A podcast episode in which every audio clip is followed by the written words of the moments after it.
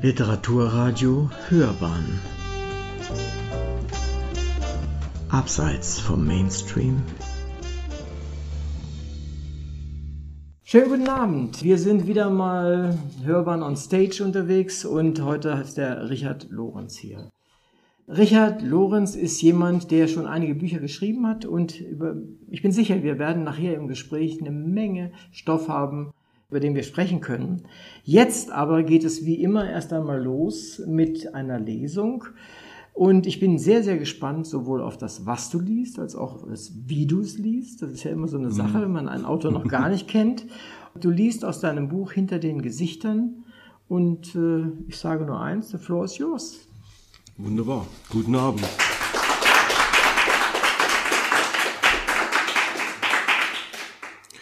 Hinter den Gesichtern ist ein literarischer Kriminalroman in der besten Tradition von Klauser, Arnie, Woolrich.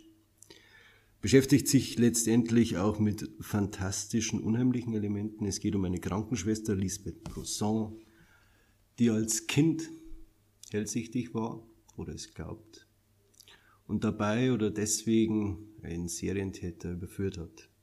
Später arbeitet sie als Krankenschwester und hat ihre Hellsichtigkeit verloren durch die Vergangenheit, kehrt zurück, wie immer im Leben. Ich lese aus dem ersten Kapitel und es geht los.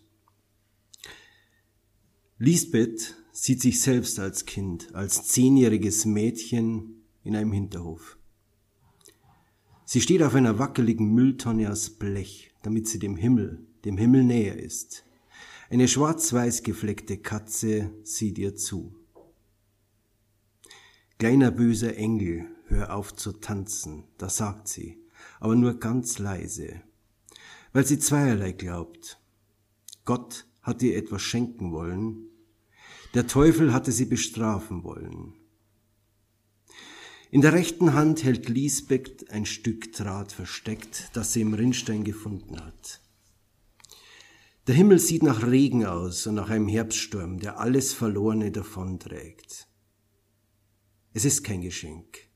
Die Leute haben Angst vor ihr. Und jetzt hört Lisbeth sie auch wieder, die hässlichen Musikfragmente aus verbeulten Instrumenten. Es ist immer so, wenn ihr Gott oder der Teufel etwas zeigen. Bemalen die Auren der jungen Lisbeth Brunson, kurz vor den schmerzhaften Episoden, von denen sie heimgesucht wird, wie von einem unerwarteten Gewitter. Düstere Wahrnehmungen, die Augen blind, das Herz eröffnet. Jene Serie von Bildern, die sie zu Tode erschrecken in dem kleinen Haus ihrer Kindheit mit den stummen Mäusen hinter den Wänden und den Tauben auf den Dachvorsprüngen. Großmutter sagt, Lisbeth hat das zweite Gesicht. Aber Lisbeth will kein zweites Gesicht. Nur noch eine Sekunde. Dann werden die Kopfschmerzen wieder anfangen. Das weiß sie. Es ist immer so. Sie spürt einen eiskalten Regentropfen auf der Wange. Hässlich. Die Musik ist so hässlich, dass es weh tut in den Knochen. Sie vibrieren.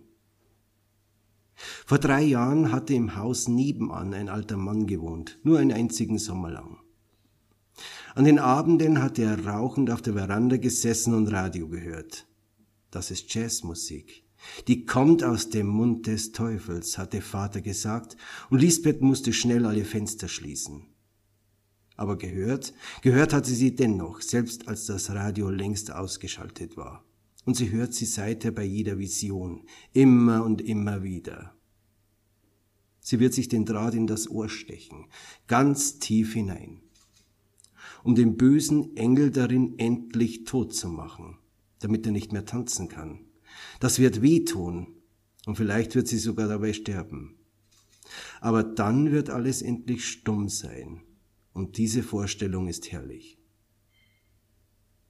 Doch bevor sie die Hand mit dem Draht heben kann, sieht sie das Feuer aus den Fenstern schlagen, sieht Augen in Köpfen platzen und Haare lichterloh brennen.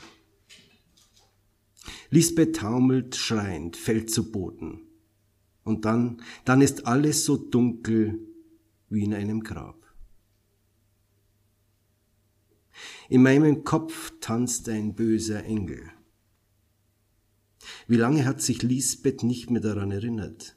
Vermutlich ein halbes Leben lang, ganz sicherlich aber nicht mehr seit der Geburt Marlens, ihres Herzschlagmädchens, das seit dem ersten Tag stark genug gewesen war, um alles von ihr zu nehmen. Selbst die losen, beinahe nebensächlichen Ausläufer ihrer scheinbar starken Hellsichtigkeit, das Nachbieben einer Kindheit voller merkwürdiger Geschehnisse. Einer Kindheit, in der sie Dinge voraussehen konnte wie alte Männer den ersten Schnee. Natürlich nicht alles Zukünftige, aber doch genug davon, um sie einsam und ängstlich zu machen. Verloren. Die verrückte Broson, die Hexe Lisbeth hatten die anderen Kinder sich heimlich zugeflüstert und sie gemieden, als hätte sie die Pocken. Wenn sie dich anfasst, dann bist du mausetot, konnte es Lisbeth aus den Schulhofecken wispern hören. Dabei geschah überhaupt nichts, wenn das Mädchen jemanden berührte.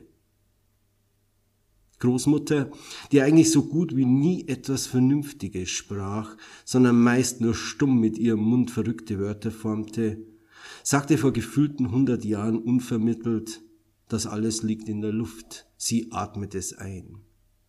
Und vielleicht trifft es das sogar am genauesten. Alles war versteckt, doch gerade jetzt muss Lisbeth wieder daran denken, so wie man plötzlich an eine alte Liebe denkt, an den heimlichen Kuss zwischen Kirschbäumen. Daran denkt, ohne es eigentlich zu wollen. Aber sie spürt auch, Dinge, an die man nicht mehr glauben kann, ruhen nie für sehr lange Zeit, sind wie Scheintote, die an den Sarg klopfen. Daran zu glauben, dass sie so eine Art Wunderkind, ein Medium gewesen ist, viel später hat sie einiges darüber gelesen, fällt ihr schwer. Zu zersplittert die meisten Erinnerungen, als würde sie jetzt an ein ganz anderes Mädchen denken, das eine Zeit lang in ihr gelebt hat. Während sie frierend in ihrem Auto sitzt, vom Spätdienst in der Notfallambulanz nach Hause fahrend, die schmale, sich schlängende Straße vor sich, Vielleicht muss sie ja wegen den flirrenden Schneeflocken im Scheinwerferlicht am Frühjahr denken, die sie an die grellen Lichtpunkte hinter den Augen erinnern, mit denen immer alles angefangen hatte, zusammen mit einem schrecklichen Pochen und unglaublichen Brennen, so als hätte sie sich etwas in die Augen gerieben. Die Bilder der Geschehnisse, die noch kommen sollten, nichts als glühende Eisenspäne, die in ihre Pupillen regneten untermalt von sich überschlagenen Jazztönen aus den Sommernachtsträumen. Du bist einfach nur müde, hundemüde. Und tatsächlich fühlt sich Lisbeth so ausgelaugt wie schon lange nicht mehr. Der Dienst in der Notfallambulanz war wegen des Wintereinbruchs hoffnungslos und blutig gewesen. Erst hatte es geregnet, dann doch noch geschneit. Sieben Verkehrsunfälle auf den spiegelglatten Nebenstraßen, zwei Leichen und ein abgetrennter Oberarm mit einer ausgeblichenen Popeye-Tätowierung darauf. Den Geruch des Sterbens immer noch in der Nase, auf der Haut, an ihren Händen. Eine Melange aus altem, gestocktem Blut und frischem, galligen, erbrochenem, an die sich Lisbeth selbst nach beinahe 15 Jahren Krankenschwester-Dasein nie gewöhnen wird. Auch wenn sie bei Gott schon mehr gesehen hat als andere in einem dieser billigen Gruselfilme in der Spätvorstellung. Männer, die sich beim ersten Mähen der Wiese hinter dem Haus den Vorfuß amputieren und mit erkalteten Zehen in der Plastiktüte in die Notaufnahme kommen, führen bis zum Spätsommer die Spitzenliste der Aufnahmen an. Im Herbst dann die Stromunfälle, einige davon wirklich hässlich. Im Winter die weihnachtlichen Familienstreitigkeiten mit leichten, beschweren Verletzungen. Lisbeth hat dabei früh gelernt, dass tatsächlich alles zu einer gefährlichen Waffe werden kann. Im Frühjahr fangen die Leute merkwürdigerweise an, alte Dinge in den Hinterhöfen anzuzünden und sich dabei selbst schwer zu verbrennen, vermutlich zu viel Spiritus und noch mehr Schnaps. Dazwischen natürlich immer wieder Kinder, die Murmeln verschlucken, mit Mumps aufwachen oder schlicht an Bauchschmerzen leiden. so gliedert sich das Jahr für Lisbeth in ein absonderliches Kalendarium der Vorhölle. Was nicht heißt, dass es nicht schlimmer kommen könnte. Die wahre Brut des Bösen, das waren immer schon die Angehörigen. Hätte sie nicht eine Tochter, die ihr das Leben außerhalb der Arbeit offenbart, sie würde die Abende wohl ebenfalls im Franks Bar verbringen, sowie Dutzende andere Krankenschwestern, um die Schrei der Patienten und das Meckern der Angehörigen vergessen zu können. Allein um das Dunkle des Tages zu übertünchen, würde sie sich jetzt gern an den Namen der Frau erinnern, die mit einer äußerst schlechten Atemsituation, Kadia längst hoffnungslos dekompensiert, vor knapp einer Stunde auf dem Reanimationsbrett lag und noch einmal kurz Lisbeths Handgriff, Handgriff, ehe sie starb. Weit, ganz weit offen die Augen, in ihrem Mund ein kleiner See frischen Bluts, in dem sie das Neonlicht spiegelte. Nur, nur um den Namen ganz leise vor sich herzusprechen, des Herzens wegen. Aber auch daran wird Lisbeth sich nie gewöhnen können an das rasche Vergessenwerden von Sterbenden, die nichts hinterlassen als einen Fleck auf dem Fliesenboden und eine späte Fahrt in die Prosektur, kurz vor Dienstschluss. Heute, heute waren die Kühlfächer belegt gewesen. Der örtliche Leichenbestatter kam wegen des schlechten Wetters nicht mehr rechtzeitig. Nachtbuchung im Hotel Poe. So nennen es die Ärzte, wenn die Angehörigen längst nach Hause gegangen sind und in der Leichenhalle nur noch das Notlicht brennt. Das Auto schlittert über den Mittelstreifen. Lisbeth erschrickt. Die Flocken sind faustgroß geworden und wirbeln herum wie in einer Schneekugel. Das Radiogerät rauscht gespenstisch, verzerrt einen Song von den Beatles ins Unkenntliche. Strawberry Fields Forever. Während der Ostwind zu einem Orkan anwächst und die Äste der Bäume zu Boden drückt, schwindet John Lennons Stimme und verstummt schließlich ganz. Vielleicht wäre es besser gewesen, wenn sie doch noch einen Kaffee mit dem Bereitschaftsdienst der Intensiv und der Anästhesie in dem verlassenen Krankenhauscafé getrunken hätte, statt gleich nach der Schichtende aufzubrechen. Dr. Lehmann hatte heute Nachtdienst auf der Intensivstation und sie findet ihn ziemlich attraktiv. Vielleicht wird sie sogar mit ihm nach den Weihnachtstagen ausgehen, runter zum Jahrmarkt oder zum See. Lisbeth lächelt, weil sie sich vermutlich doch nicht trauen wird. Sie kennt ja nicht mal seinen Vornamen. Verdammt, der Ford schlitterte abermals und Lisbeth hält schließlich den Wagen an. Bei der weit entfernten Kirche glaubt sie das orange Licht des Streufahrzeugs flackern zu sehen, während der Schnee auch den letzten Rest des Asphalts bedeckt. Komm schon, komm schon. Das Streufahrzeug verschwindet und taucht am anderen Ende der Vorstadt wieder auf, entfernt sich scheinbar von ihr. Lisbeth schaltet die Warnblinkanlage und das Innenlicht gleichzeitig an, hupt einmal kurz auf. Als Kind hatte sie starke Angst vor der Dunkelheit, vor den Traumgestalten in den Schattenschlägen. Und diese Angst hat sie nie ganz verloren. Dunkle Träume, in denen Gespenster ihren Namen rufen.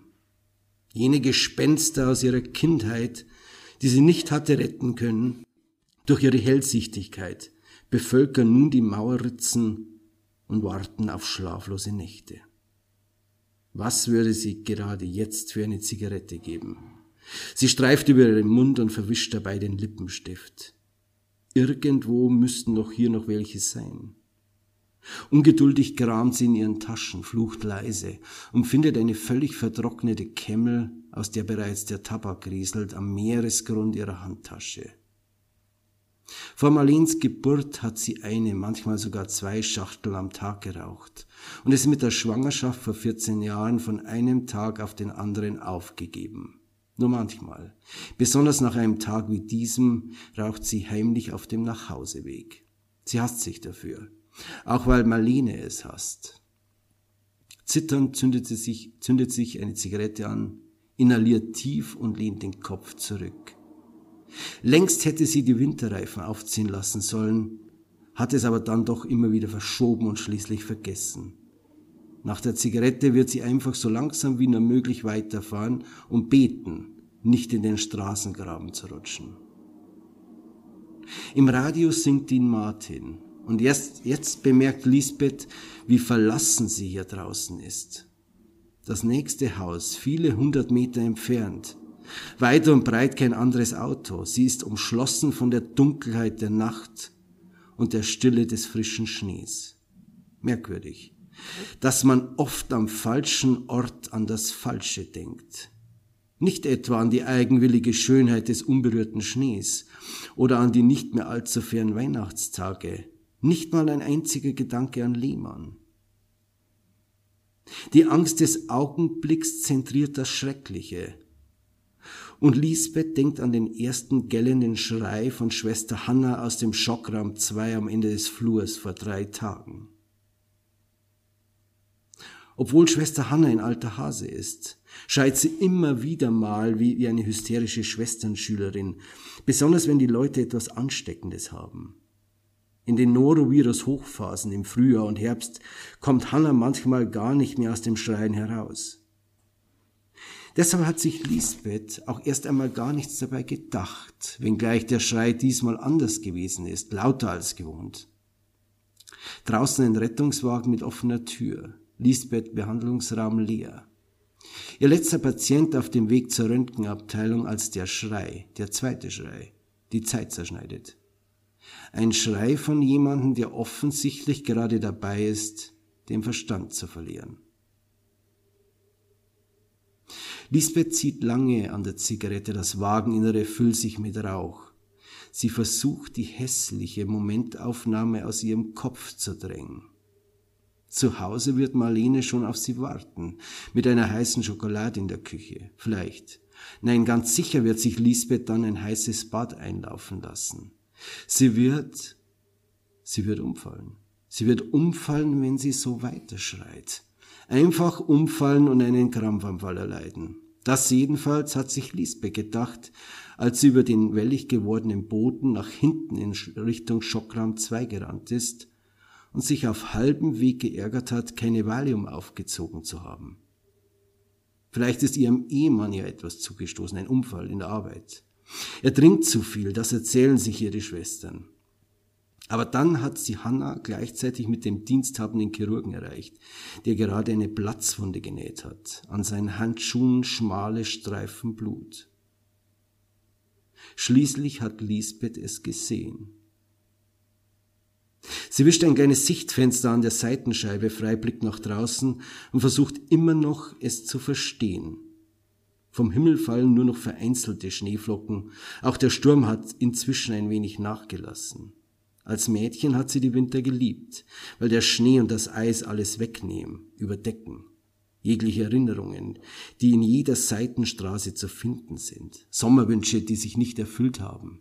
Sie seufzt und drückt die Zigarette im Aschenbecher aus. Patienten, die in die Notaufnahme kommen, sind entweder sehr krank oder haben einen Unfall erlitten. Tote bringen sie eigentlich nicht in die Notfallambulanz vielleicht, und darüber denkt sie gerade nach. Verschwinden Erinnerungen niemals, nicht einmal nach hundert Jahren. Vielleicht sind sie wie trübes Wasser in einem sonst so klaren See. Ein Blick auf den Grund des Wirklichen wird nahezu unmöglich. Der Mann im Schockraum 2 ist tot gewesen. Und tatsächlich hat sich Lisbeth im ersten Augenblick gedacht, ein häuslicher Streit, ein Unfall. Oder vielleicht eine Messerstecherei. Aber dann überfluten sämtliche Bilder von damals alles Gegenwärtige. Die Kinder. Die Kinder, der Brustkorb eröffnet, das Herz gestohlen. Vor 30 Jahren. Natürlich hat dort kein Kind gelegen. Aber das Messer hat in seinem Herzen gesteckt. Und das alleine hat gereicht, um Schwester Hannah schreien zu lassen. Lisbeth drückt ihre Stirn an das kalte Seitenfenster und zählt ihre Atemzüge, wie sie es als Kind getan hat, wenn ihr schlecht wurde. Fahr nach Hause, fahr nach Hause. Hat sie es laut ausgesprochen oder ist die Stimme nur in ihrem Kopf gewesen? Obwohl die Heizung des Forts auf höchster Stufe läuft, friert Lisbeth bis auf die Knochen. Tief innen steckt die Kälte wie ein verschluckter Eisklumpen. Plötzlich ist bei den Sträuchern am Straßenrand eine Bewegung zu erkennen. Nein, keine Windböe, die Unrat vor sich hertreibt, sondern ein Mann. Ein vom fast vollen Mond beworfenen Schattenriss. Rabenschwarze Zungen auf unberührtem Schnee. Lisbeth erschrickt, stößt einen kurzen, grellen Schrei aus. Weder links noch rechts sind die Türknöpfe nach unten gedrückt. Aber die Angst lähmt jegliche Bewegung. Aus dem Radio, vermengt mit statischem Rauschen, singt David Bowie sein Weltraummärchen. Die Arme weit ausgebreitet, in jeder Mulde ihres Körpers purpurnes Blut. Das sieht Lisbeth für Sekunden hinter den Augen. Ein verblassenes Polaroid in falschen Farben. Beinahe bereits eine Negativaufnahme, die Lisbeth erkennt zwischen zwei Liedschlägen. Keine Vision. Vielmehr die fotografische Darbietung eines Kinderalbtraums. Tot auf einem Feld zu liegen, bedeckt von Wolken, bedeckt von eigenem Blut. Wie dumm muss man sein, um einfach mitten im Nichts stehen zu bleiben. Lisbeth, Lisbeth, flüstert Großmutter aus ihrem tiefen Grab heraus.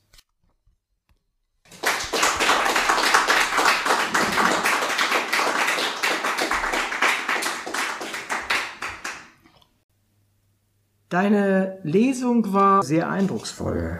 Ich knacke noch daran, woran es eigentlich lag, dass ich keine Sekunde Aufmerksamkeit verloren habe.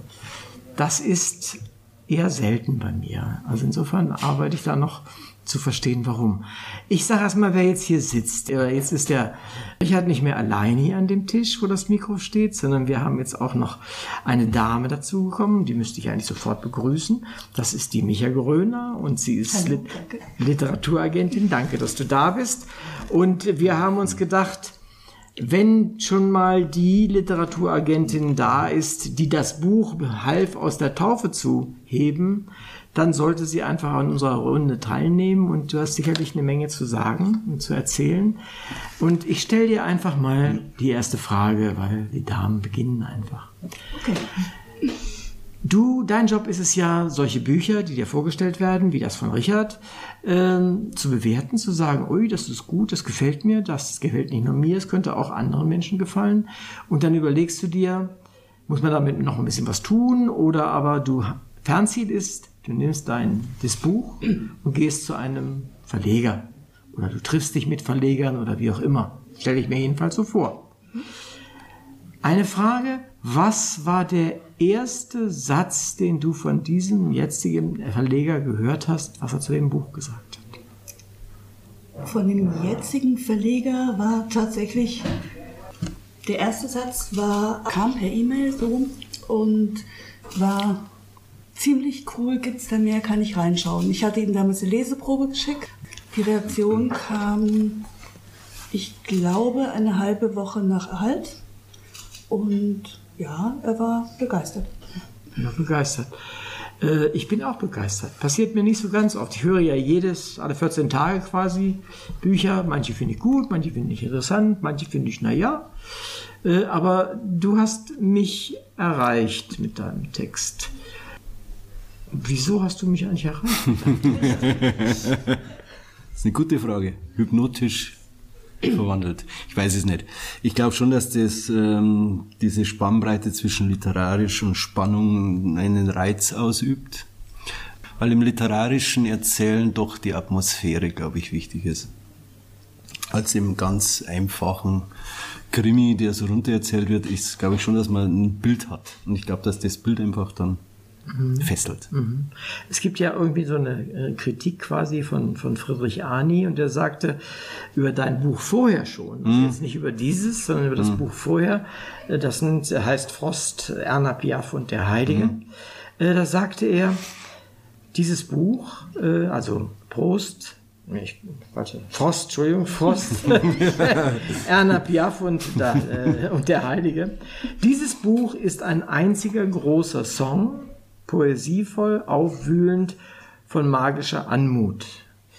Als ich das gelesen habe, habe ich so gedacht, na ja, es ist schon ein, sind viele Worte und sind sehr schwere Worte und es sind, wie soll ich sagen, ein wie so ein kleines Versprechen, was da kommt.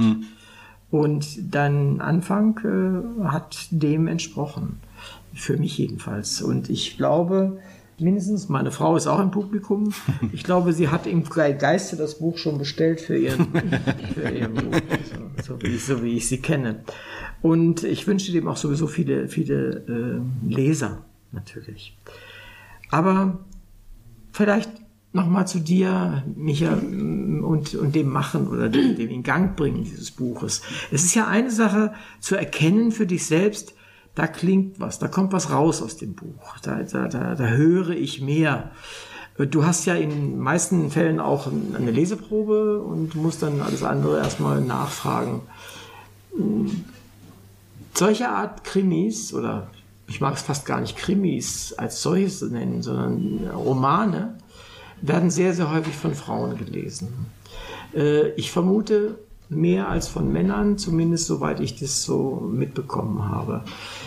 Es ist doch aber ganz schön hart, was da drin steht. Gerade die, die Szenen im Krankenhaus, die du schilderst, was da so passiert.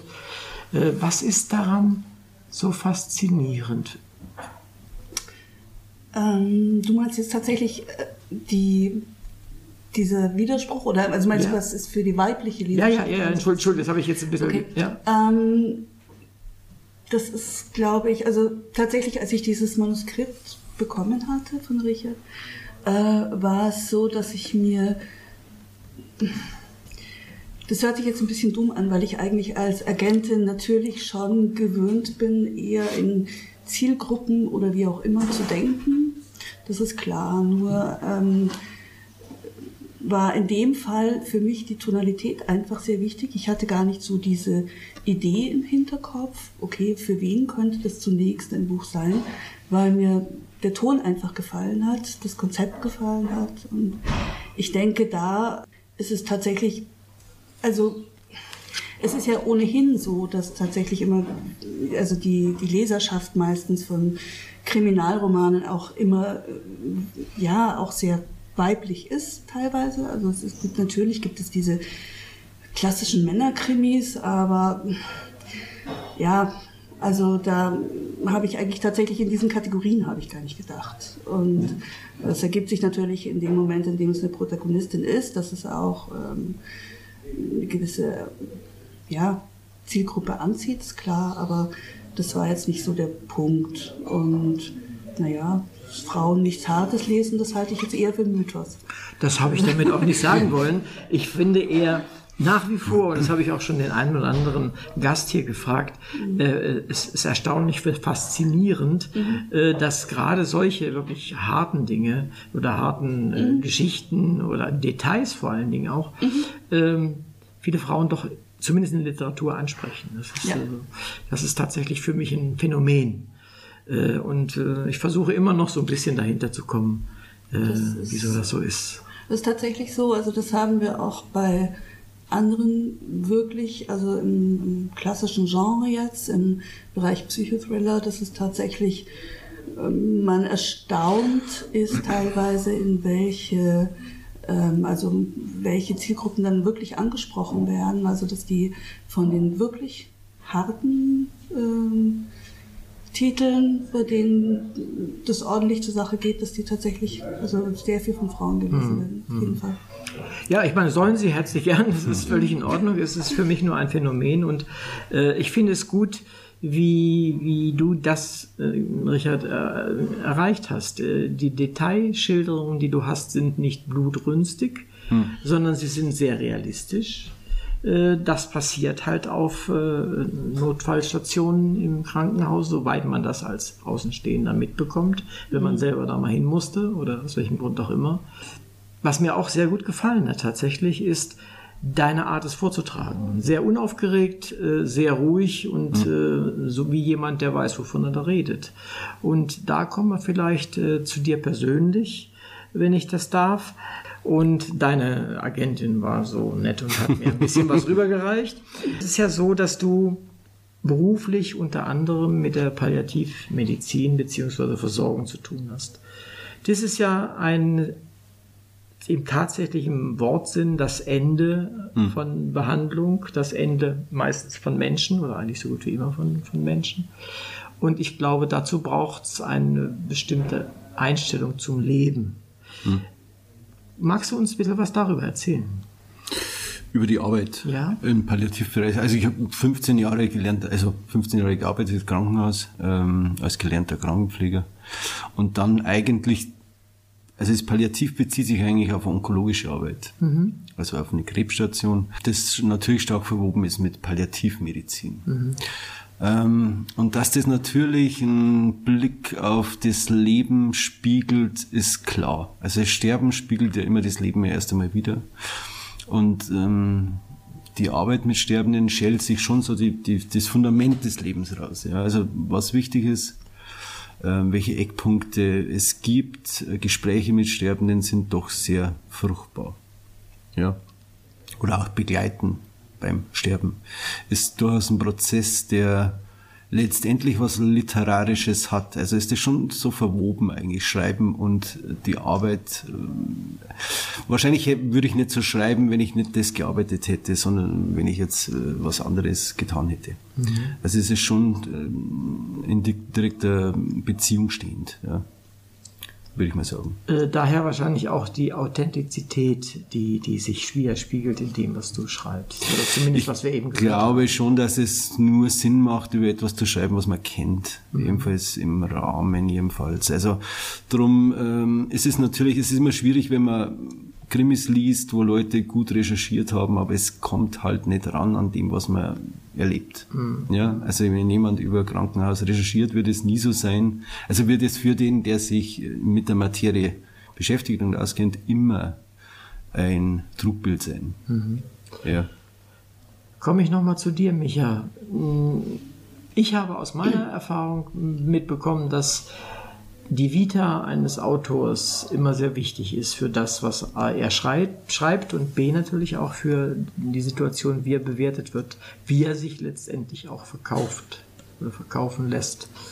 Nicht immer vielleicht, aber das mhm. hast mir öfter untergekommen. Wie, wie, bewertest du das denn? Um, ähm, ich würde sagen, aus meiner Erfahrung ist das jetzt tatsächlich eher so, dass die Leute ein bisschen der Widerspruch zwischen dem interessiert, was äh, der Mensch tatsächlich, was ihn privat, beruflich, persönlich mhm. ausmacht und dem, also oder nicht der Widerspruch, sondern die Kluft mhm. und dem, was er schreibt. Ich denke, dass es die meisten zum Beispiel ähm, schon auf der einen Seite merken, dass da dass da jemand weiß, wovon er schreibt. Also jemand, natürlich schreibt der Richard in dem Fall jetzt nicht nur darüber, aber äh, es ist halt ein großer Einfluss auf sein Werk auch. Ähm, allerdings muss ich sagen, also so im klassischen Sinne, dass man sagt, okay, ähm, es hat jemand eine bestimmte, ja, eine bestimmte ähm, Vita, die vielleicht jetzt typisch wäre für diesen Bereich, das muss ich sagen, das verkaufe ich nicht besser oder schlechter ähm, als eine vielleicht eher untypische. Also das, ist, das hat damit eigentlich mhm. nichts zu tun. Mhm. Und ganz im Gegenteil, ich glaube eher, dass die Leute neugieriger sind, offener sind. Dass es sehr oft dann der Punkt ist, dass sie sagen, hey, das ist ja toll, irgendwie, wie passt das zusammen? Und dass sie merken, da ist eine gewisse Spannung da, da möchte ich gerne mehr wissen. Mhm. Ich habe mir mal so angesehen, was du alles geschrieben mhm. hast schon. Du hast schon allerhand geschrieben. Und äh, nach dem, was ich erkannt habe, sind es sehr viele düstere Themen. Mhm. Ähm, nun liegt es nahe zu sagen, bist du ein düsterer Typ, aber das will ich eigentlich nicht tun, sondern äh, ich kannte Komiker, die waren finsterer als du, sozusagen in deinen geschriebenen Worten. Nein, aber es ist natürlich schon, schon so etwas, man, wenn man solche Dinge schreibt und äh, äh, dann muss man, glaube ich, ab und zu mal aufpassen, dass es einen nicht erwischt, was man da schreibt. Mir, mhm. mir geht das jedenfalls manchmal ja. so, dass Dinge, die ich manchmal schreibe, mich dann doch mehr erwischen, als ich ja. eigentlich so möchte. Wie sieht das bei dir aus? Das ist eine gute Frage. Also natürlich schreibe ich schon bevorzugt und gerne über düstere Seiten. Ja, als, als irgendwelche ähm, humorvollen oder, also Humor ist schon auch ein Teil dieser Romane. Ähm, aber es ist schon so, dass ich glaube, dass das ein Teil ist in der Literatur, der wenig bedacht wird. Also diese düstere Leonard Cohen-mäßige Verschattung der Literatur. Mhm. Das reizt mich, weil mir das liegt. Ja, also nicht, weil ich jetzt mm, suizidal ange angelegt wäre. Das ist auch so ein Schutz. Also wenn man über das Schlimmste schreibt, kann es letztendlich nicht passieren. Ja, also wenn man vom Schlimmsten ausgeht, passiert es nicht. Mhm. Ja. Das ist schon die Philosophie, ähm, das in der Arbeit auch, also dass man aus der Arbeit raus mitnimmt. Ja, wenn man mh, mm, glaubt, dass der einen Herzstillstand bekommt, der Patient bekommt ihn einfach nicht. So einfach ist das, ja. Äh, wenn man vom Besten ausgeht, passiert halt einfach, machen wir das Schlimmste. Also diese Spiegelung finde ich halt wahnsinnig spannend mhm. im Leben und ist reizvoll darüber zu schreiben. Ja, also das Ausleuchten dieser Schattenseiten. Mhm. Äh, es gibt ein, ein Zitat, das ich auch in den Unterlagen gefunden habe, die, die Micha mir geschickt hat. Ein Roman über die Schattenseiten unserer Existenz und das zeigt so ein bisschen das, was du gerade sagst und über die Lichtseiten des Schattendaseins. Ja. Abgesehen davon, dass es ein schöner Satz ist. Ähm, was Bezieht sich das auf dein gesamtes Schreiben oder nur auf diesen Roman, das zweite Gesicht? Das ist eine gute Frage. Ich denke, das bezieht sich letztendlich auf das Gesamtwerk, wie auch auf, auf den Roman, wie schon vorher gesagt. Ich glaube nicht, dass ich jemals irgendwelche ähm, Unterhalt, seichte, einfache Unterhaltungsliteratur schreiben werde. Man weiß es nicht, kommt vielleicht noch, aber ich glaube eher nicht. Ähm, wie gesagt, mich reizt schon das etwas Schwierige. Ja, auch diese nicht so ganz gängige Literatur. Ich wäre wär eher gekränkt, wenn, wenn meine Romane beim Bahnhofsliteraten auslegen würden. Also das passt nicht. Ähm, das ist zwar so ein bisschen marktumgängiger, aber das ist eben, glaube ich, schon auch der Preis, etwas Spezielles zu machen. Ähm, Tom Waits äh, tritt auch nicht beim Schlagerfestival auf. Also das ist so eine, man muss schon gucken, was man macht und natürlich kann man sich aus dem Fenster lehnen und dann mal was bei Amazon irgendwie was veröffentlichen, das mag schon sein, aber ich glaube, davon gibt es genug und es wird Zeit für etwas anderes. Mhm, mh. Amazon ist ein gutes Stichwort. Äh, ich habe, ich hoffe, da habe ich da in meiner Recherche nichts verkehrt gemacht. Ich habe E-Books gefunden hm? von dir und zwar fünf Stück an der Zahl hm? gleich. Äh, den Kinderlandzyklus. Ja. Was hat es damit auf sich? Das war ein frühes Projekt, das eigentlich nach dem ersten Roman entstanden ist. Ähm, das war so eine Ray Bradbury angedachte Serie, die beim ganz kleinen Münchner E-Book Verlag entstanden ist. Also nicht direkt über Amazon, wird natürlich bei Amazon angeboten. Hm, da habe ich es so Genau, halt. genau. Ähm, ist über Hey Publishing war das damals der Verlag. War so ein, was mich daran gereizt war, so die Fortsetzungscharakter. Mhm. Also tatsächlich äh, so schreiben, dass es weitergeführt wird. Das hat zeitweise Stephen King auch so gemacht oder die ganz frühen Charles Dickens Sachen. Ähm, ist eigentlich tatsächlich so angelegt wie der frühe Ray Bradbury fantastisch angelegt. Ja, das hat dann ein bisschen weniger literarisch angelegt wie, wie Amerika-Plakate. War ein Versuch, ähm, lieber wäre es mal gewesen, dieses Print zu haben, aber es verkauft sich halt so nicht. Mhm. Ja, also das ist zu, zu speziell. Mhm. Aber es ist ja gleich ein ganzer Zyklus und ja. äh, das macht ja neugierig, äh, diese, der Name Kinderland-Zyklus. Was, was verbirgt sich hinter Kinderland? Gut, das ist auch so eine, eigentlich so eine mm, weitschichtige Aufnahme einer Stadt, in der seltsame Dinge passieren. Der Titel ist ein bisschen, finde ich, ein bisschen unglücklich gewählt vom Verlag. Mhm. Ähm, ich hätte es anders genannt, aber man dachte eben, mit dem Titel und mit dem Cover rutscht man so ein bisschen in diese Mystery-Thriller, das zu dieser Zeit eben sehr, sehr angesagt war, rein. Das ist halt so ein Problem von Verlagen gern mal, dass dann in diese Schublade gepresst wird und funktioniert dann natürlich nicht, weil die Leute lesen das und sind dann naja. kommen keine Vampire vor und ja, ja. passt dann nicht. Mhm. Also machen wir das so, wie das Arno Schmidt immer gesagt hat, äh, bei den Dingen, die er früh angefangen hat äh, und dann hinterher dann doch nicht so richtig liefen. Das sind dann Fingerübungen. Richtig. Und äh, die Fingerübungen braucht man auch, die braucht eigentlich jeder äh, Schriftsteller und Schriftstellerin, ja. um einfach mal in Gang zu kommen, um zu sehen, was geht bei mir, was geht nicht bei mir. Und dann hast du ja aber gleich einen, einen Schritt weiter gemacht äh, und hast Amerika-Plakate, die mhm. du schon gerade genannt hast, genau. gemacht. Jetzt wieder eine Frage an Micha. Hättest du das auch gerne als äh, in deinem Job äh, ja, an den Mann gebracht? Oder? Ja, selbstverständlich. Also damals kannte ich Richard noch nicht. Mhm. Ähm, es ist so, dass ich eigentlich tatsächlich sogar über Amerika-Plakate äh, auf ihn aufmerksam geworden bin. Ähm, es gibt ja eigentlich seit 24 Jahren ungefähr bei uns den, ja, beginnt der Morgen ein bisschen damit, dass wir zusammen die Ästhet lesen und uns gegenseitig die Teile wegnehmen bei einer Tasse Kaffee. und ähm, an dem Tag hatte tatsächlich Klaus den Kulturteil zuerst und hatte dann mal irgendwie die Seite rübergeschoben und gemeint, schau dir das mal an, das könnte was sein. und ja, dann habe ich tatsächlich, ähm, habe das mit den Artikel angeschaut, der war überschrieben mit Gott, hilf mir mal, es kann war das müsst ihr ja wissen. also auf jeden Fall tatsächlich habe ich diesen, diese Überschrift gesehen. Es kam das Wort Anti-Held drin vor, es kam viel Tom Waits vor und überhaupt also eine unheimlich gute Stimmung.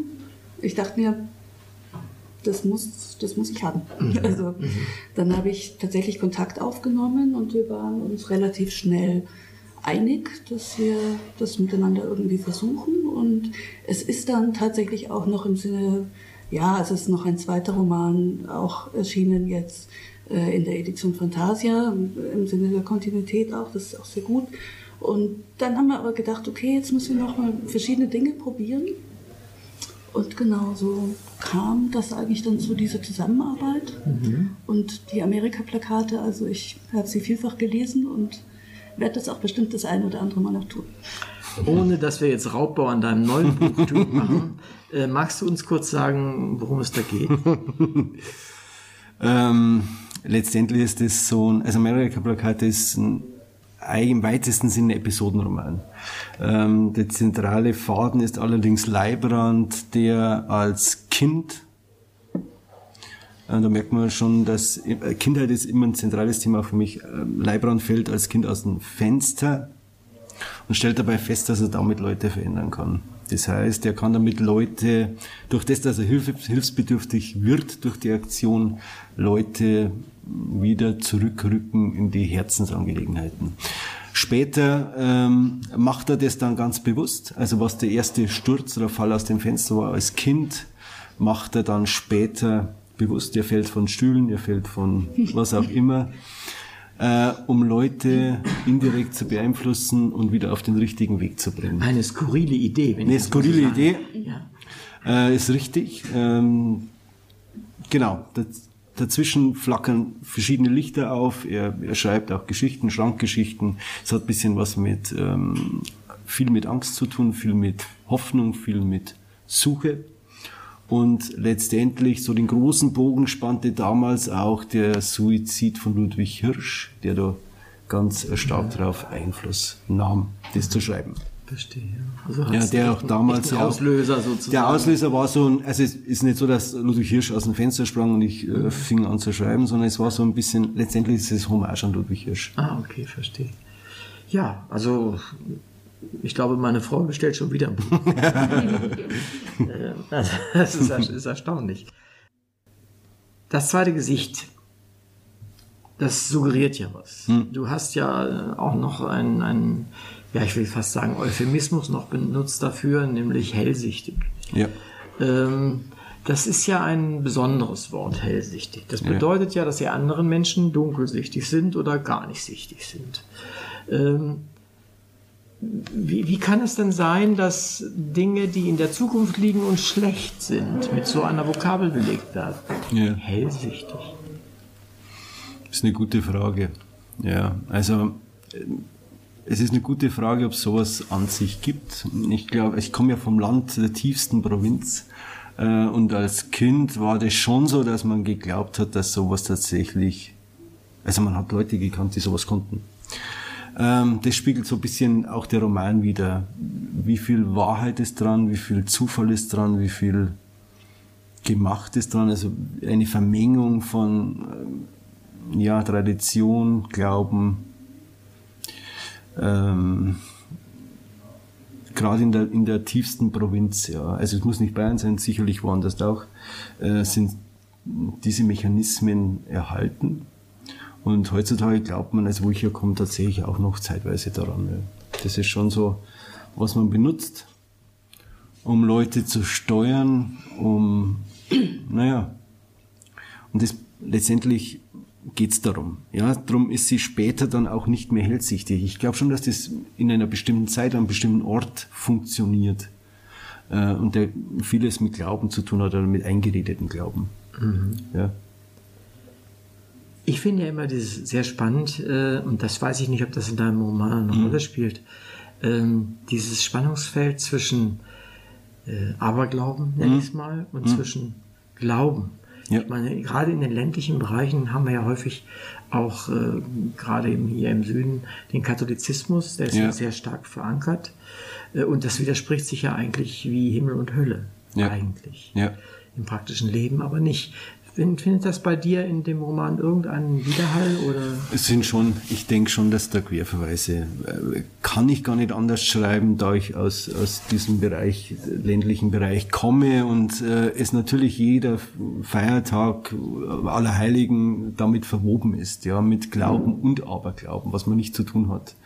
Ähm, das, glaube ich, ist eine ganz schmale Fuge zwischen Glauben und Aberglauben und dieser Aberglauben ist dann wieder ganz eigener Kosmos mit ganz vielen interessanten Seiten zu schreiben. Viel interessanter ist der Glaube, weil das ja ganz eng strukturiert.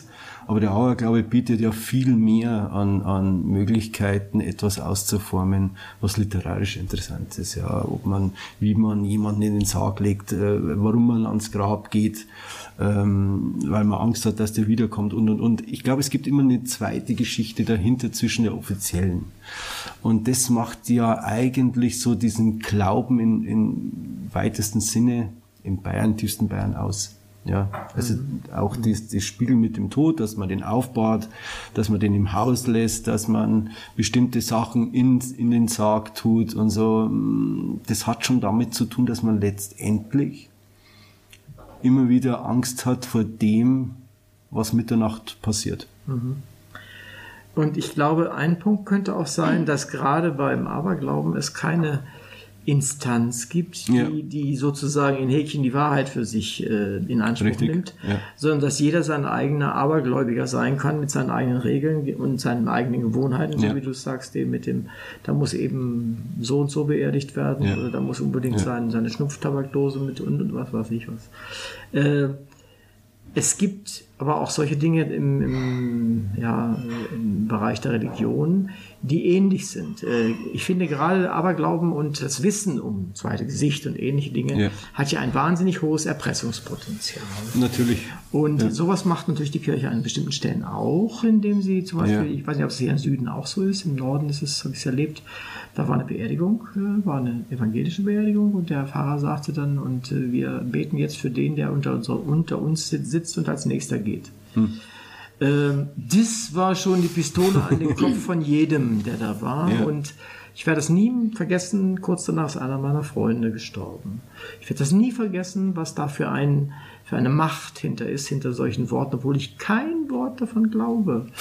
äh, aber das glaube, das macht auch äh, Aberglauben und ja. Glauben an der Stelle äh, sehr gefährlich. Aber du, du duscht ja sozusagen in dem, in diesem Aberglauben, in diesem dunklen, dunklen Regen. Und wir finden das faszinierend. Vielleicht noch, noch mal an dich, Micha, die, die Frage, irgendwo in diesem Buch, ohne was darüber zu, ver, äh, ja, zu ver, ver erklären oder zu verraten, lauert ja die Bestie. Mhm. Und diese Bestie, äh, ich drücke das absichtlich so, so äh, absolut aus, die finden wir ja faszinierend. Die wollen wir näher kennenlernen. Die, die tut böse, böse Dinge, mit denen wir um Gottes Willen nichts zu tun haben wollen, aber wir sind völlig fasziniert davon. Warum sind Menschen fasziniert vom Bösen, obwohl sie es fürchten? Das ist, glaube ich, tatsächlich. Ähm, man kann wahrscheinlich keine helle Geschichte erzählen ohne dunkle Farben. Und ich denke, das ist ein bisschen, also dieses Definieren aus dem Gegenteil heraus ähm, macht, glaube ich, letztlich die Sache schon auch oder macht quasi das Bild aus.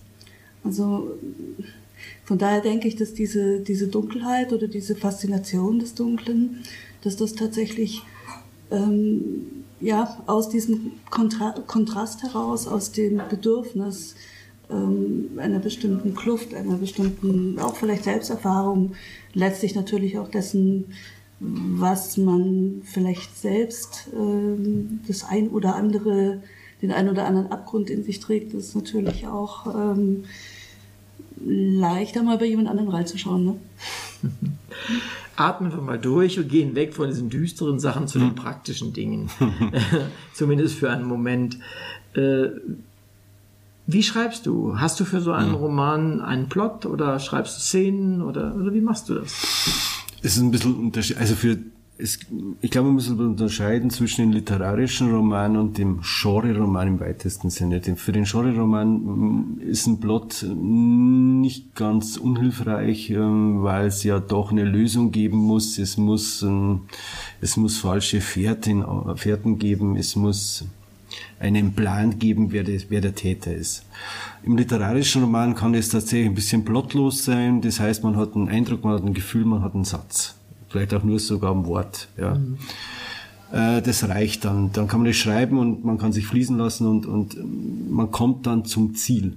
Ja. Und das hat immer noch literarische Qualitäten, wenn man ungefähr den Rahmen steckt. Im Genre-Bereich sollte man schon ungefähr wissen, äh, über was man schreibt, äh, wo, der, wo das Ende ist, wer der Täter ist, was mit dem Täter passiert. Also ganz grobe Richtungsstrukturen schon so, dass ich bei dem jetzt so ein grobes Exposé hatte, so einen groben Plan und äh, schreiben tatsächlich dann täglich und schreibt dauert zwischen drei, vier Monaten für so einen Roman. Mhm. Ja. Das ist flott. Das ist flott. Ich glaube, das macht auch man, also ich halte nichts davon, wenn man Romane, die schnell sein sollten, dann auch langsam schreibt, weil das merkt man dann den Roman an, mhm. dass die Spannung ähm, sich, sich verlangsamt letztendlich. Beim literarischen Roman ist das nicht so ganz so tragisch, weil auch hier eher so ein Walzer-Takt äh, vorgegeben ist, aber beim Genre-Roman sollte das anders sein. Mhm, mhm. Du hast vorhin einen, wie ich fand, relativ verräterischen Satz gesagt, Micha. Du hast gesagt, und nach einigen Dingen, die wir dann geklärt haben, sinngemäß, äh, ist dann unsere Zusammenarbeit zu diesem Buch entstanden. Äh, mal abgesehen von finanziellen Dingen, die ich gar nicht wissen will. Was, was, was, was habt ihr geklärt? Ähm, ja, zunächst muss man natürlich wissen, ähm, wird der Autor bereits vertreten? Äh, hat er überhaupt Lust, in irgendeiner Form ähm, mit der Agentur zusammenzuarbeiten? Solche Dinge.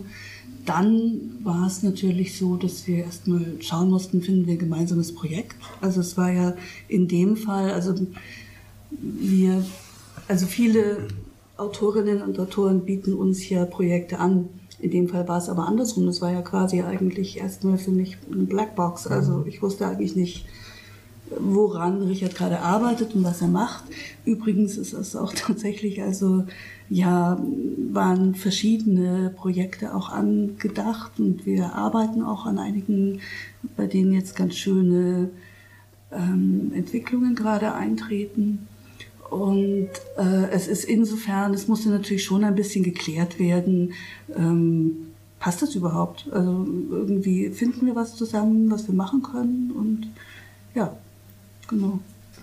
Also tatsächlich so ganz von vom ersten stimmt die Chemie bis über ja ähm, kann man sich das irgendwie also findet man ein gemeinsames Projekt oder ähm, wie geht's weiter und naja, dann natürlich auch, ähm, ob eine Vertretung überhaupt quasi rein rechtlich möglich ist oder wie auch immer. Mhm, klar, verstehe. Ja, das ist deine Seite. Mhm. Äh, wie hast du das empfunden, als plötzlich äh, ein Literaturagentenbüro sozusagen bei dir ja. nachgefragt hat? Sehr erleichtert, muss ich sagen. Und es ist natürlich unüblich. Also normalerweise äh, läuft es andersrum. Ich habe zu diesem Zeitpunkt schon zwei Agenturen hinter mir gehabt. Ah, okay. äh, war in der zweiten gebunden sozusagen noch ähm, und habe dabei festgestellt, dass Agenturen manchmal relativ seltsam sind. Ähm, da natürlich jetzt größere, größere Agenturen ähm, sehr auf dem Markt, ähm, den Markt beobachten und man mit so Sachen, die jetzt ich mache, nicht unbedingt einen großen Reibach machen kann.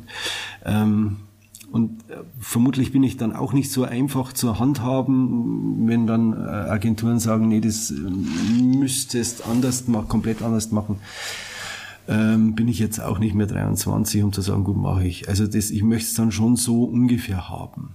Dann kam eben hier eine E-Mail und ein Telefonat und ähm, was hier unglaublich wichtig war, war die, äh, unglaublich empathisch und tatsächlich relativ reibungslos. Also hier passt tatsächlich Autor und Agentur äh, fugenlos zusammen. Das heißt, die Erzählperspektive war ja. für dich dann, das ist der Name der Agentur, äh, war für dich dann eine Buchperspektive tatsächlich ja. geworden. Ja. ja, erst einmal festzustellen, dass nicht alle völlig irre sind in dieser Branche, ist dann überraschend. Ähm, also das war dann nicht so, hier, es geht Verlags, äh, also es war erst einmal ein, tatsächlich ein starker empathischer Impuls. Mhm. Und zu sehen, okay, die machen etwas, ähm, was über diese Gängigkeit hinausgeht, ob es dann funktioniert oder nicht, das ist ja dann mal das Zweite, aber hier ist schon jemand, der sagt, das ist gut, was du magst. Ähm, ob man da den Weg zu großen Verlagen findet, ist zwar nicht so ganz sicher, aber es ist, glaube ich, wichtig, wenn man verschiedene Leute hat, die sagen, okay, das passt so, wie du das magst. Und ähm, da hilft man nicht irgendwie ähm, viel zu verkaufen, wenn man dann, naja, es ist wichtiger, glaube ich, tatsächlich äh, Menschen wie die Micha zu haben, ähm, die einem dabei unterstützen, das zu machen, wie man es macht anstatt äh, auf die Marktgängigkeit zu schielen. Mhm. Verkauft man zwar mehr, aber das ähm, hat ja keinen literarischen Anspruch. Mhm. Ich muss ganz kurz rein korrigieren. Ähm, ich finde nicht, dass du äh, in der Zusammenarbeit in irgendeiner Form, dass es äh, jemals zur Diskussionsbedarf oder irgendwas geführt, also dass das irgendwie schwierig wäre oder sonst was. Also das ist einfach tatsächlich wahrscheinlich wirklich, man muss einfach wissen, was will man zusammen machen, wie will ja, man es machen. Ja. Und ähm, ja, dann ist es halt einfach auch eine Frage, ja, dass man das dann irgendwie halt auch versucht möglich zu machen und nicht immer nur zu sagen, okay, was ähm, kann funktionieren, ich mache mir jetzt die Autoren so, sondern man kann ja einfach auch mal sagen, ich mach das, sehe das ein bisschen andersrum, ja. Also denke, das ist wahrscheinlich der sinnvollere Weg und dafür gibt es uns eigentlich. Mhm. Ihr habt das beide vorhin gleichzeitig beschrieben. Ihr habt nämlich beide das gleiche Wort benutzt, empathisch. Und das erklärt eigentlich sehr, sehr viel. Äh, das heißt, ihr seid einander empathisch und dann hat man die halbe Miete. Dann muss man auch nur zehn Prozent von dem reden, was man sonst reden muss, denke ich, nach meiner Erfahrung jedenfalls. Und äh, ich meine, ich, ich kenne euch ja als, als in, beide, die ihr Literaturagenten seid äh, und ich, ihr tragt das also quasi in euch, diese Empathie und damit ist es leicht, denke ich mal, mit, mit euch da einfach zu reden. Was immer dabei rauskommt, aber es ist mhm. leicht mit euch zu reden, angenehm mit euch zu reden und ich freue mich, dass du, oder ich beglückwünsche dich, dass du bei den beiden gelandet bist. Muss ich ganz ehrlich sagen, das meine ich tatsächlich so. Ähm, kommen wir nochmal zu deinem Buch, damit wir jetzt das nicht einfach verlässt, vergessen oder so etwas. Ähm, du hast uns ja nur ein bisschen was äh, vom Anfang gelesen. Mhm. Ähm, worum geht es eigentlich so im Großen und Ganzen in dem Buch? Wenn es weitergeht. Kannst du uns da so ein bisschen was. Ja, es geht schon um eine. Äh, letztendlich, die Lisbeth äh, äh, hat als Kind sozusagen diesen Serientäter entlarvt Und ähm, jetzt kehrt die Vergangenheit wieder zurück. Als Kind war sie eben hellsichtig oder glaubte es zu sein oder die Leute glaubten, dass sie hellsichtig war, vielleicht war sie es auch und diese Gabe hat sie verloren. So, jetzt mhm. ist praktisch die Vergangenheit zurück, aber ihre Position hat sich deutlich verändert.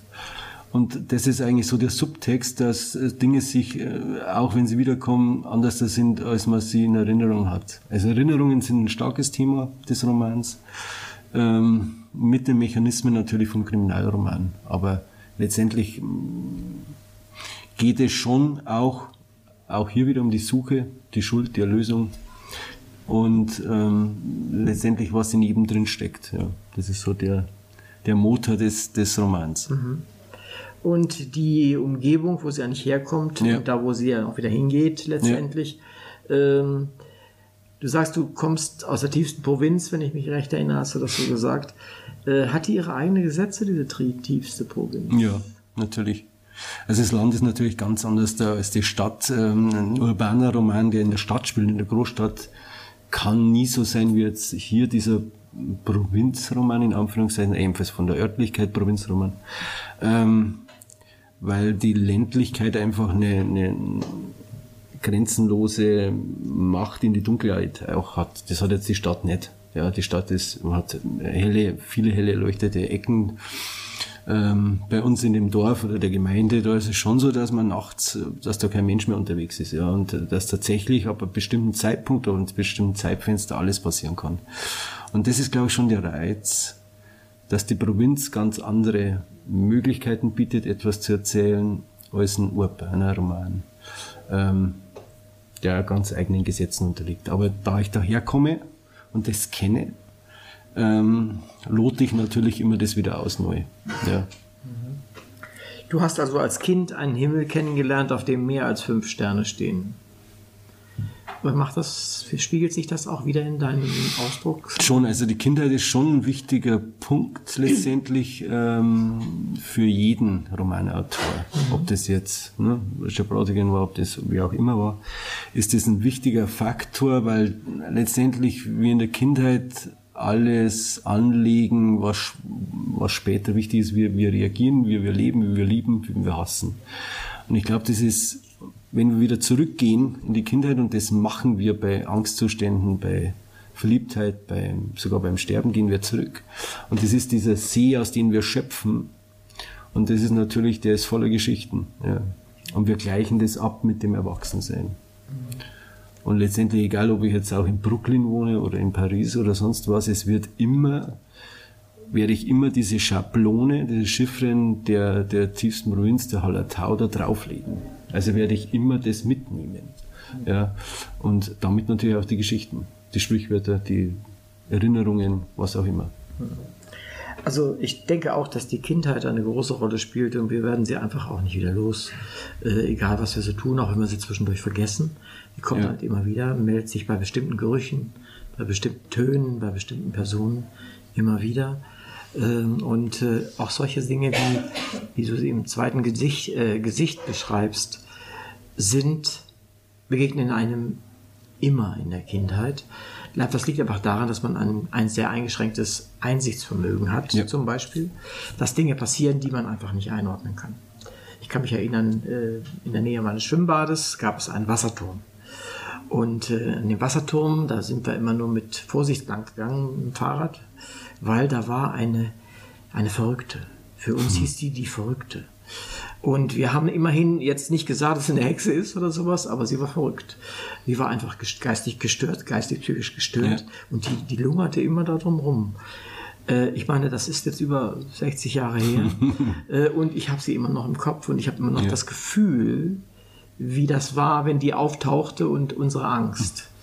Und äh, die scheint aus deinem Buch hier und da wirklich, oder aus den Büchern, ja. ein paar Sachen herauszugucken, sowas ähnliches. Ja. Ich glaube, dass das jeder äh, in seiner Kindheit, äh, aus seiner Kindheit kennt ebenfalls. Ob das jetzt heute noch so ist, wahrscheinlich nicht mehr so ausgeprägt. In meiner Kindheit gab es das schon auch noch. Es gab auch dann noch mehr Behinderungen, noch mehr irgendwelche Invaliden, irgendwelche Schäden weil die medizinische Betreuung auch noch nicht so weit war und man auch nicht so gern zum Arzt ging. und es auch nicht weiter aufgefallen ist, wenn man so einen Kropf hatte, wenn man irgendwie mhm. Schäden hatte.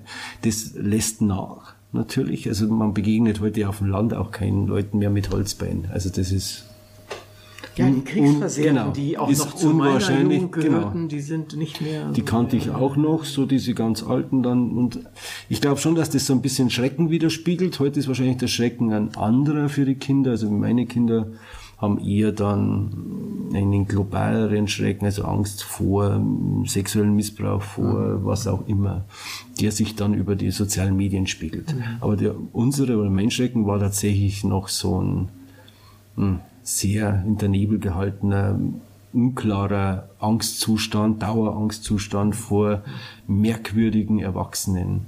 Mhm. Ja. Ist denn der Roman, könnte man den auch als etwas rückwärtsgewandtes ja. sehen? Ähm, das trifft tatsächlich wahrscheinlich schon. Also letztendlich äh, fällt es schon oft, dass man sagt, ich bediene antiquarische Mechanismen, machte es, ich mache das aber relativ gern, weil diese Sachen gut funktionieren und für mich sinnig sind. Ja. Rückwärtsgewandt im Sinne von, ja, es, es beschäftigt sich schon mit Dingen aus den 70er Jahren, aus den ja, 60er Jahren, auch aus den 50er letztendlich, ähm, wie auch schon in Amerika-Plakate, wie auch im Frost. Gibt schon Zeitepochen, die ich für mich als Kind einfach wichtig waren. Das waren die 70er Jahre, der RAF-Schrecken, diese ganzen Attentate, ähm, das fließt da schon mit rein. Ja. Äh, auf, dem, auf der Rückseite deines Buches, ich glaube, es ist gerade erst fertig geworden, mhm. äh, steht äh, ein ganz interessanter Satz, nämlich der Farbton Richard Lorenz hat auf der deutschen Literaturpalette bislang gefehlt. Ähm, ich lasse das mal bei dem ersten Halbsatz. Ist das für dich, Micha, auch ein wirklicher Grund gewesen, das Buch äh, zu fördern? Das war definitiv der Grund. Also ähm, das ist tatsächlich so, dass ich, also dass mich einfach wirklich Leute interessieren, die ähm, vielleicht nicht eine neue Geschichte erzählen, aber eine äh, Geschichte, die wir alle kennen, auf eine völlig neue Art, die ähm, auf die nicht naheliegend ist, bei der man nicht meinen könnte, okay, das, ähm, da könnte jetzt jeder drauf kommen. Und das ist tatsächlich so, dass ich das bei Richard relativ schnell gespürt habe, dass es eben ähm, eine Art zu erzählen ist, die ja, also ihm gehört und mhm, mh.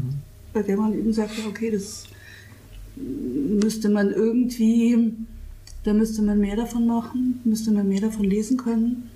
Und also insofern ist definitiv genau der Punkt eigentlich. Mhm. Da kommen wir vielleicht zu dem, was, womit ich begonnen habe, an der Stelle zurück, nämlich, warum hat mir das so gut gefallen?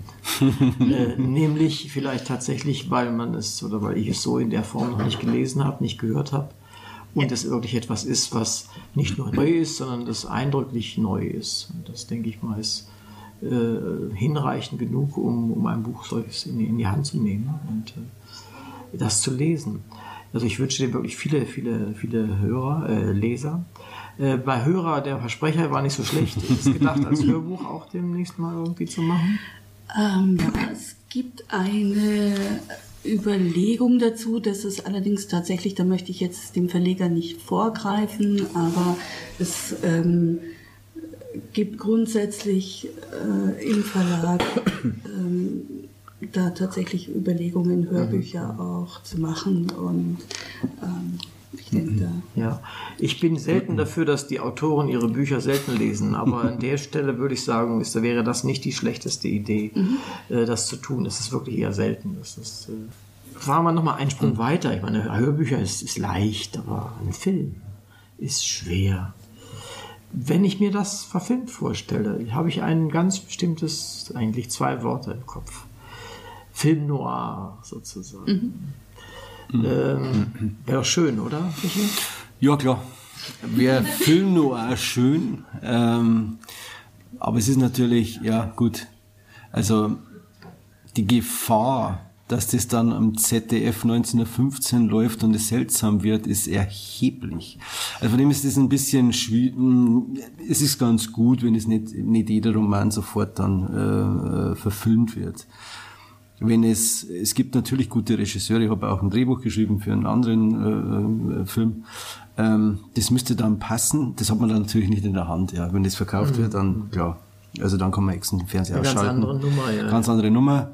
Aber natürlich wäre das möglich und wäre schön, es gut zu verfilmen, weil ich auch gern bildhaft schreibe und es wahrscheinlich jetzt nicht so allzu schwierig ist, gute Bilder rauszuziehen. Aber die Gefahr, wie gesagt, ist jetzt schon so, dass das irgendwie ZDF vor Soko läuft, also auf Arte irgendwie. Ne? Und das ist dann so ein bisschen schwierig. Aber gut, man wird sehen. Man wird sehen. Ich drücke die Daumen auf jeden Fall. Für unsere Hörer will ich es nochmal zusammenfassen. Wir haben dann über den Roman Hinter den Gesichtern von Richard Lorenz gesprochen. Das Ganze ist erschienen im Lucifer Verlag und ist brandneu. Also ich glaube, man kriegt es gerade so schon zu kaufen, oder? 31.10. 31.10. Und das ist ja wirklich noch äh, gestern gewesen quasi. Wir haben ein schönes Gespräch geführt. Vielen Dank, Richard, für Dank, deine ja. Anwesenheit, dass du Gern. dich ja auch so geöffnet hast. Dank dir auch, Micha, für deine Fachkompetenz und für deine Empathie. und äh, ich bedanke mich, dass ihr da wart und beende das äh, Gespräch hiermit und jetzt gehen wir was essen. Danke. Vielen Dank.